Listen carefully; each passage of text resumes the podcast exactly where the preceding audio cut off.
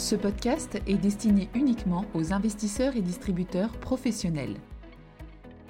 Bonjour à tous. Cette semaine, nous allons parler de l'excès d'épargne lié à la crise Covid et des inégalités de patrimoine. Et nous essaierons de voir les enseignements que l'on peut en tirer sur l'évolution de la croissance sur les trimestres à venir.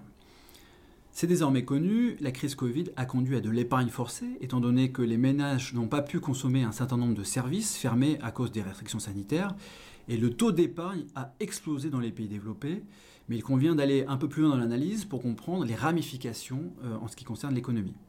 Focalisons-nous sur les États-Unis dans la suite.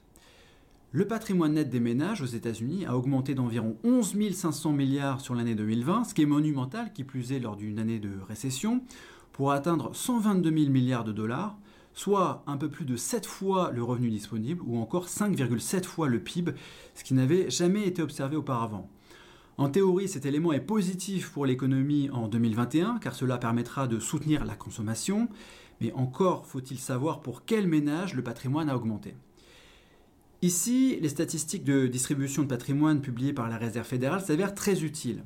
Le patrimoine de tous les groupes de population, les 1% les plus riches, les 9% suivants, les 40% suivants et la moitié la plus pauvre, a augmenté, mais pas dans les mêmes proportions. Sur les 11 500 milliards d'augmentation du patrimoine des ménages en 2020, 35% correspond aux pourcents de ménages les plus riches et 35% aux 9% de ménages qui les suivent dans la distribution de patrimoine.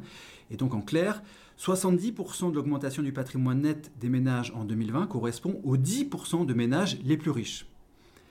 La moitié de la population américaine la plus pauvre n'a capté que 4,1% des 11 500 milliards d'augmentation de patrimoine en 2020 c'est évidemment faible en soi, mais c'est déjà bien plus que leur part dans le patrimoine des ménages. En effet, la moitié de la population américaine la plus pauvre ne détient que 2% du patrimoine total à la fin de l'année 2020, contre 1,8% à la fin de l'année 2019.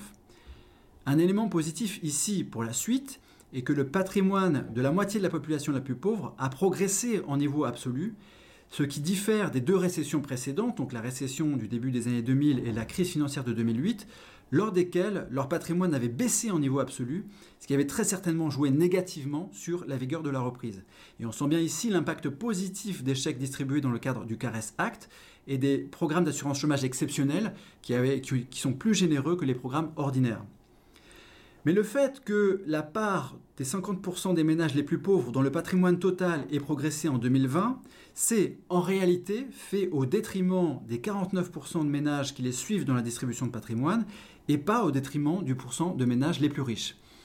D'ailleurs, la part du, 1% de ménages les plus riches dans le patrimoine total est même revenue à la fin de l'année 2020 à son plus haut niveau depuis le début de la série statistique en 1989, avec 31,4% du patrimoine total des Américains.